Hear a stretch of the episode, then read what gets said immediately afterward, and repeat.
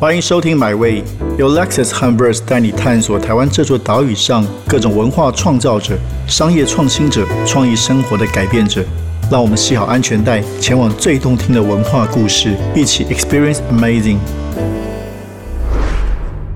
创作歌手舒米恩在二零一六年拿下金曲奖最佳年度歌曲，在二零一八年又拿下当年总统文化奖的青年创意奖。这几年，他俨然已经是台湾的创作歌手里面最有代表性的一位。除了创作之外，他又积极的投入他的老家台东都兰的，包括青年的工作、部落的工作，创办了阿米斯音乐节。那今天很开心有机会跟署命来谈一谈他对音乐创作以及对于家乡的看法。先欢迎署命，署命好，Hello，大家好，我是署命，署命安。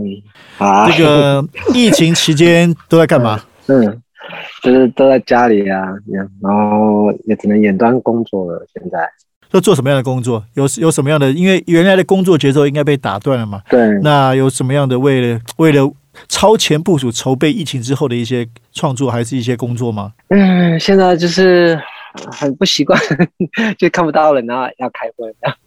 然后 然后比如说之前的活动要要取消以后。然后要改合约什么之类的，还有包括录音制作的工作，全部都暂停。我现在台北那边动不了，但但写歌好像是唯一可以动的啦，就可以还可以写写写写一些东西这样子。好，我们等下最后再来聊一下你现在写的东西。那其实刚才提到说，署名说很不习惯这个远端，的确，那个听众朋友如果听到现在声音有点杂杂的，是因为我们现在也是远端录音，署名正在台东跟我们这个连线。来聊这个话题，所以大家可能会听到一些台东的风声，感受到一些台东的声音，所以也很有临场感的。有狗，有狗，还好没听到狗叫。对 对对，所以这也是很难得的经验。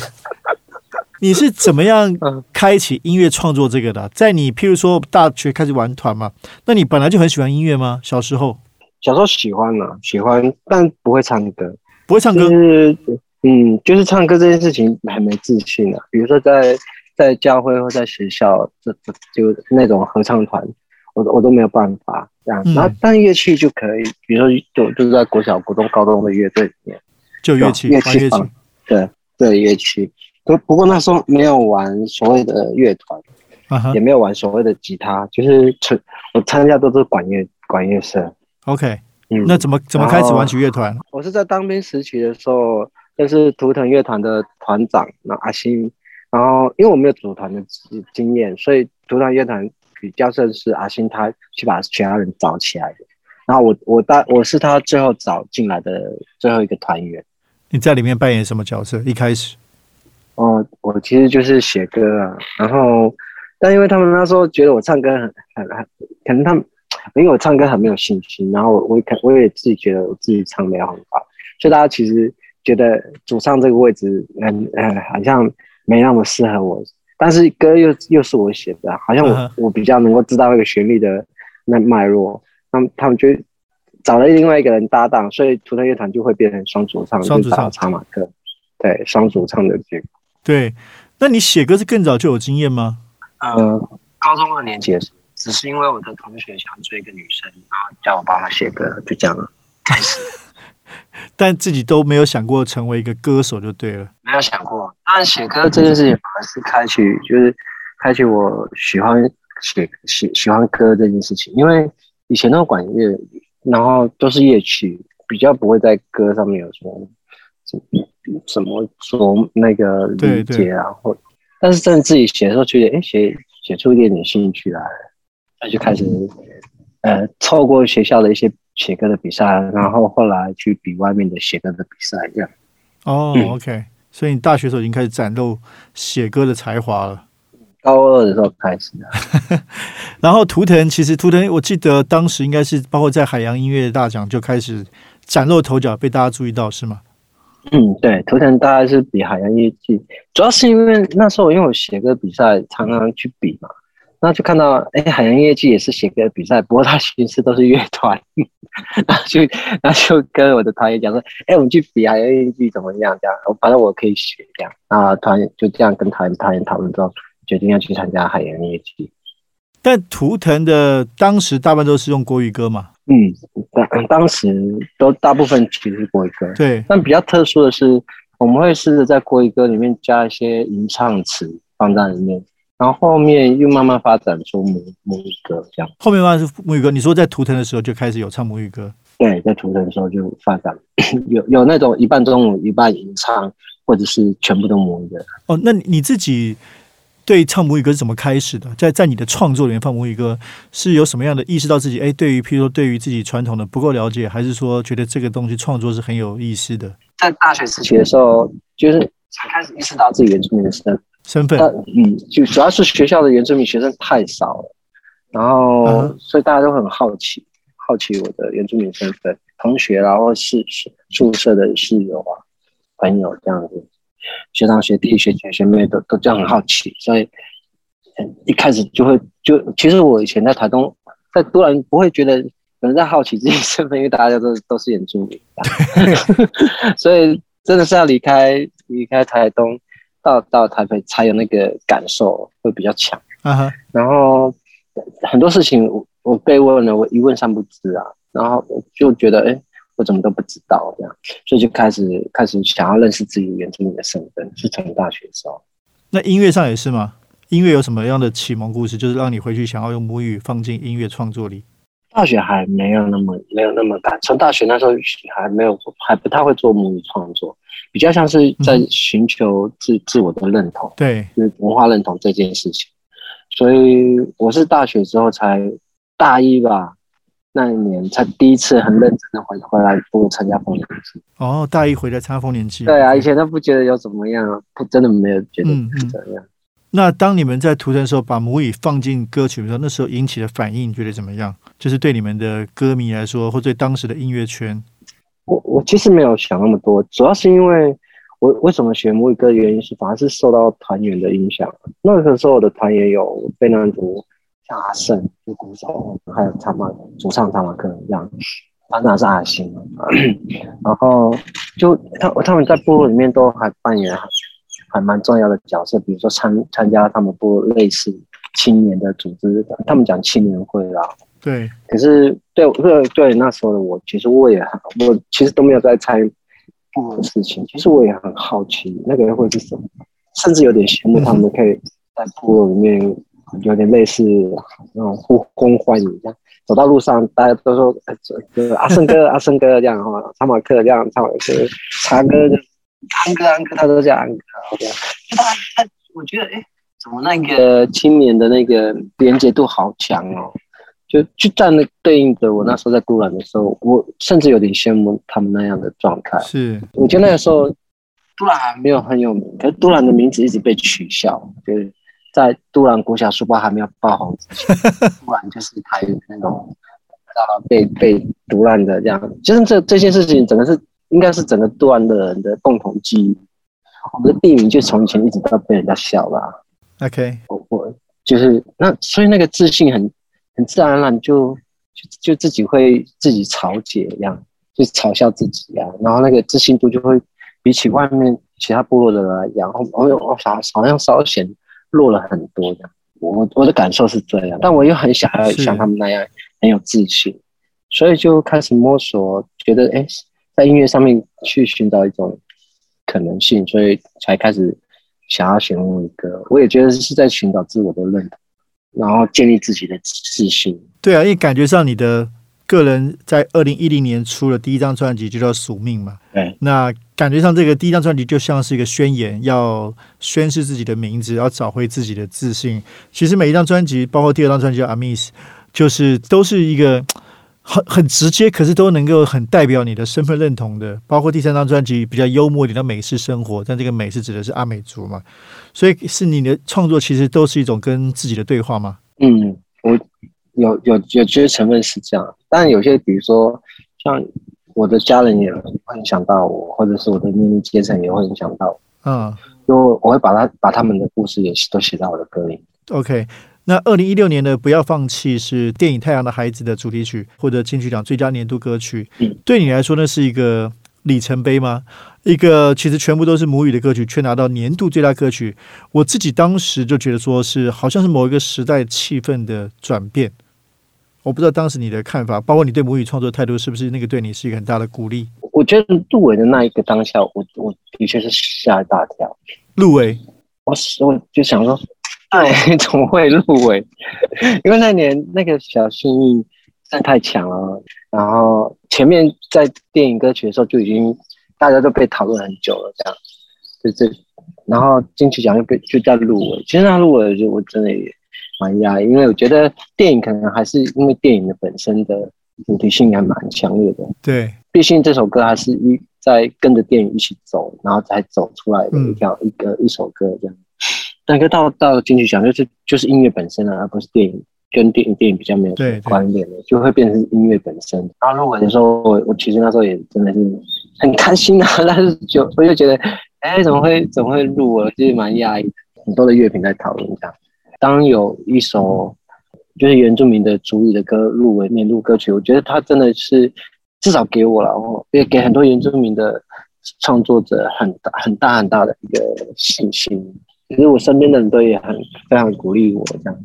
就在那时候入围的那一那一个当下，很多讯息进来，这样。结果不止入围，他讲那个时候我人不不在国内哦，就那时候我在英国那个最大的音乐节 Glastonbury 那边在表演，这样。所以得奖那一刻，我其实我是不知道。嗯，然后我知道？然后可能因为我的手机也没有，呃就是我不知道那时候是不是没有买网络卡，还是没有接网络，我忘了。但等到一到接到那个那个讯息的网络的讯息说，哇，一大堆的那个恭喜就进来了，这样对，是是还蛮振奋人心的啦，我觉得。但是在入围的那那一刻才是最最，我觉得最兴奋哦，最激动，对啊，很激动，非常激动，好像是打到总冠军赛一样的感觉。说哇哇，我们这样也可以进到总冠军赛的那种感觉，哇，我这样。那音乐之外，你也很努力投入自己的部落的文化，尤其是跟青少年的互动。那像海边的孩子这个计划，可以谈谈这个计划是怎么开始的吗？其实那时候是一开始是跟图腾的团员，我们是说好说，我们演唱会要要要把部分的收入，然后捐出来给我们三个部落有有资本，就是卑南族，然后新源就是阿曼族，突然就阿美族这样讲，其实跟图腾团员团讲好，可是那天那一年不就刚好碰到金融风暴，其实唱片公司是没有办法，就是额外把这些钱捐出去的，这样，即便我们也很想捐的。但我就跟唱片原来如此公司讲，对唱片公司讲说，就是也很感谢我的老板丁哥林慧斌老老师，就他说、啊、那你自己出来自己唱，我说我自己出来唱，我自己唱的可不可以捐这样？然后那宾馆那时候就就也同意了啦，他也觉得对啊，就是他可能看到我一直很想做这件事情吧，这样，然后 他就他就就鼓励我，但是就是没有办法用，呃比如说就图腾的歌就很他比较不喜没办法去去使用，因为那必须要对团员去负责这样。然后我也跟我的团员沟通过，然后虽然我那时候歌真的没有那么多，但还是有一些些还是可以唱的，比如说啊，也那个别在多人的土地上亲热水，然后还有眼泪不要掉下来，其实那时候都有这些歌这样，我然后再加上我自己的一些还不还不是很成熟的一些母语歌曲啊，我就这样开始出来唱，然后那时候唱名字一直换，换了两次，呃，就后来就是现在的海边的孩子的前身，然后就变成到海边的孩子，就确认了这个，大概是在二零零九年才确认这个名字的，哦，零九年。嗯，前面的名字一直一直在换，，OK。那对你来说，你这这十几年其实也非常关注，就是部落青年、青少年嗯，对于自己的文化的认同。为什么？你觉得可以跟我们分享一下，像这些青少年他们的状态，你要怎么去建立他们跟这个自己土地跟部落的文化的连接？可能跟我自己的的生命历程有关系。比如说我我我离开台东到台北的时候，我就是大学的时候，同同学啊，嗯嗯，他们问我原住民的事情，其实我 真是一问三不知哎、然后我然后然后我想说啊，这些事情我为什么以前都不会想啊？那我艺术学院也也有一个很比较好的，我我我觉得一个就是说，当你的血缘或者你的身份文化背景很特殊的时候，其实大家都会觉得在你的艺术艺术的能力上面会有一种加分。然后那时候就这件事情，我觉得有点是被鼓励，这些文化的能量都可以转到再变成你的艺术的能量这样。所以其实你要回去找你自己的文化，这样那去收集一些文化的知识，比较像是这样被鼓励被鼓励的。然后我才开始回想为什么。青少年时期或就怎么一点感觉都没有这样，嗯哼。但明明我国小大概五六年级，你比较大的时候，我还有一直到我国中的时候，都还有在做 藤编，就是我阿公教我做藤编。可是因为到了国中之后，就就开始觉得这件事情很土啊，同学们都不爱做这个事，大概就是只剩下我人在做，阿公也就是拉着我跟他一起做这样。可是我后来还是。就不做了，就到国二的时候，国二就没在做。就是我，所以那些传统的技能，就这件事情还让我印象非常深。可因为到国外还有在做这样。但我问为什么那时候我就不做了？我觉得那个时候，因为我我很没有信心，而且同学都好像很很很鄙视，说哎你怎么做这个事情很土一样，所以就会自己就开始自卑的起来。嗯，其实那。对于我来讲，就是我这个我的信心，在国青少年时期没，在对文化没有被建立这个信心的时候，那当然后面就不会有啊。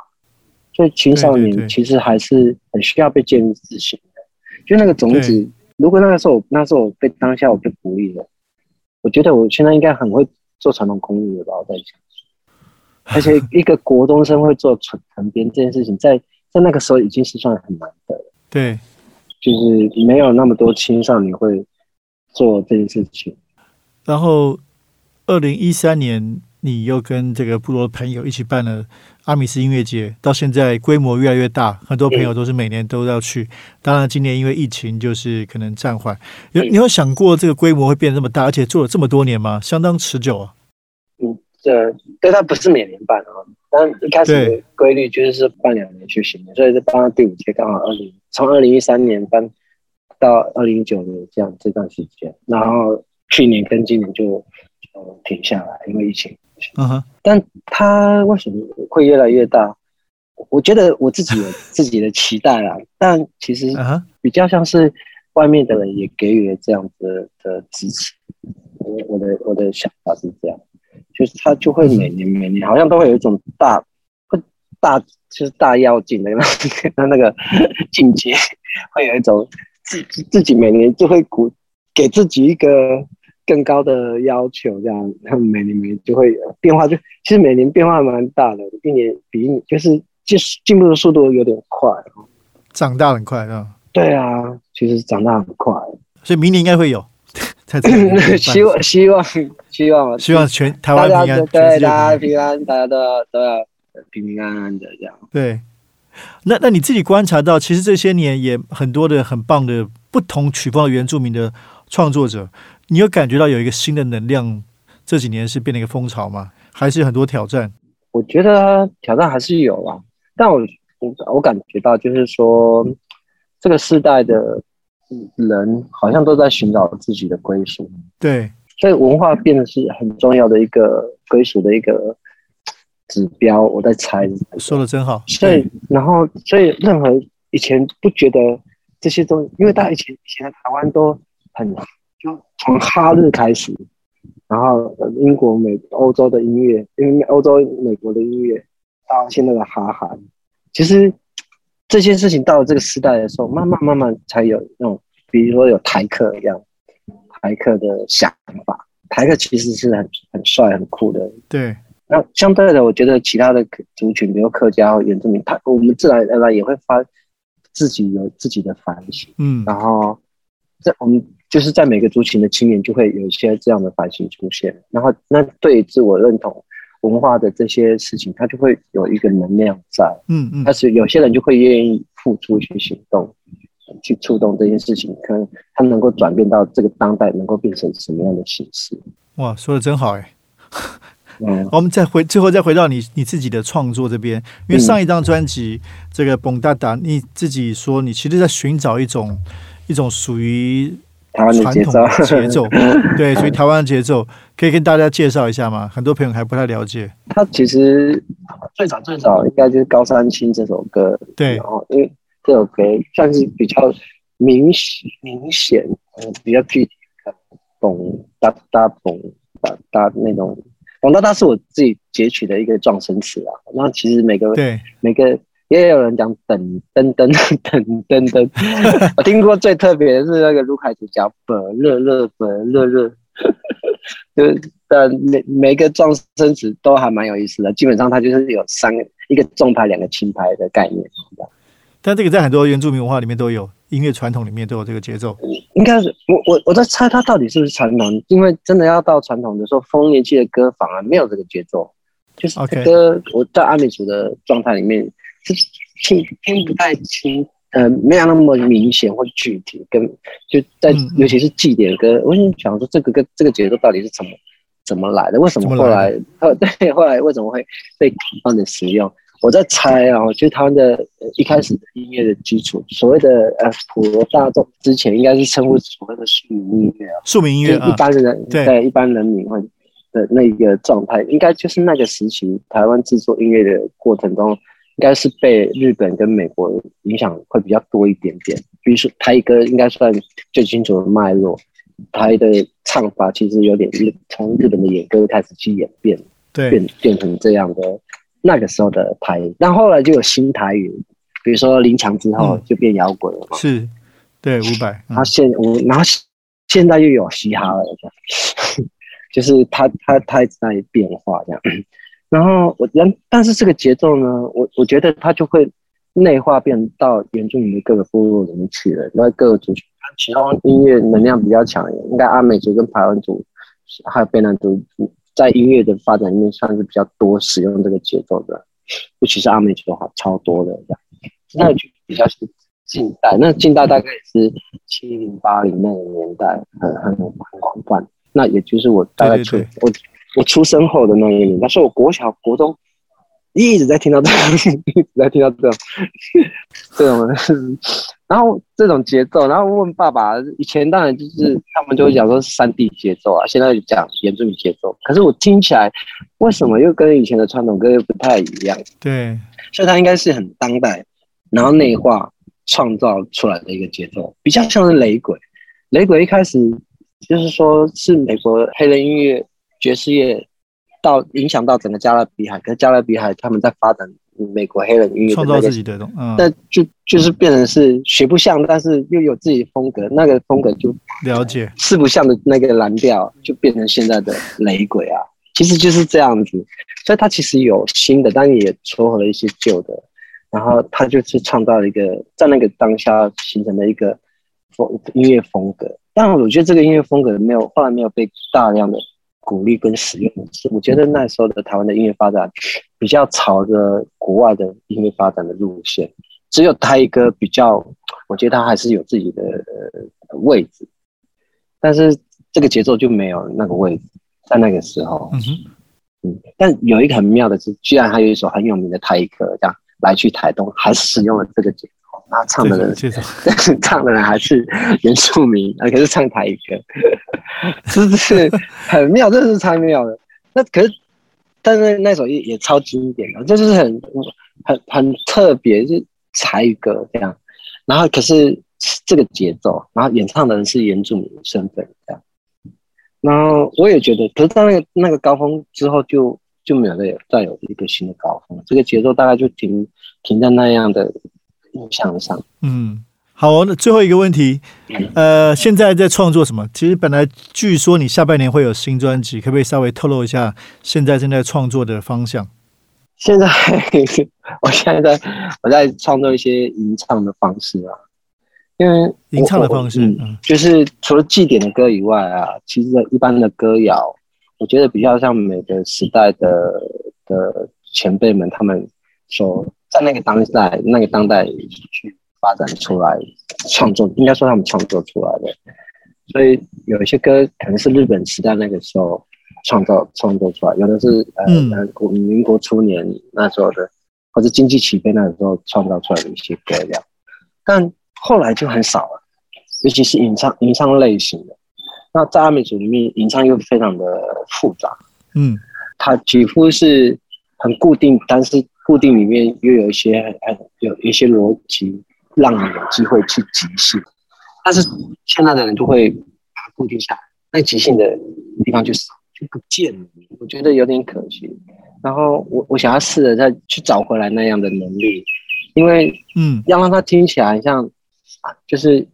还保有了阿美族原来的音乐的美学，可是是唱的是我这个当代的音乐。哇，非常非常棒，也非常非常期待哦。那今天谢谢署命，那也非常期待你新专辑出来之后，我们可以在 Verse 上面再做深度的专访，让你更好好聊一下这个如何重新创造当代的这样阿美族的吟唱。那也跟这个听众朋友们这个抱歉。但是我觉得很有意思，就是署命现在在台东的户外，所以有一点风声，声音可能没有音质那么好，但是我觉得这也反映了我这个时代的真实嘛。在疫情时代，我们都在找寻方法，持续的保持沟通。那也谢谢苏命，早哎，点休谢息，谢谢。谢，期待你赶快出来，哎，拜拜，拜拜。拜拜。这趟旅程已经到站了，感谢你的收听，也让我们一起期待下趟旅程的风景。别忘记订阅买位。本节目由 Lexus 和 Verse 文化媒体联名出品。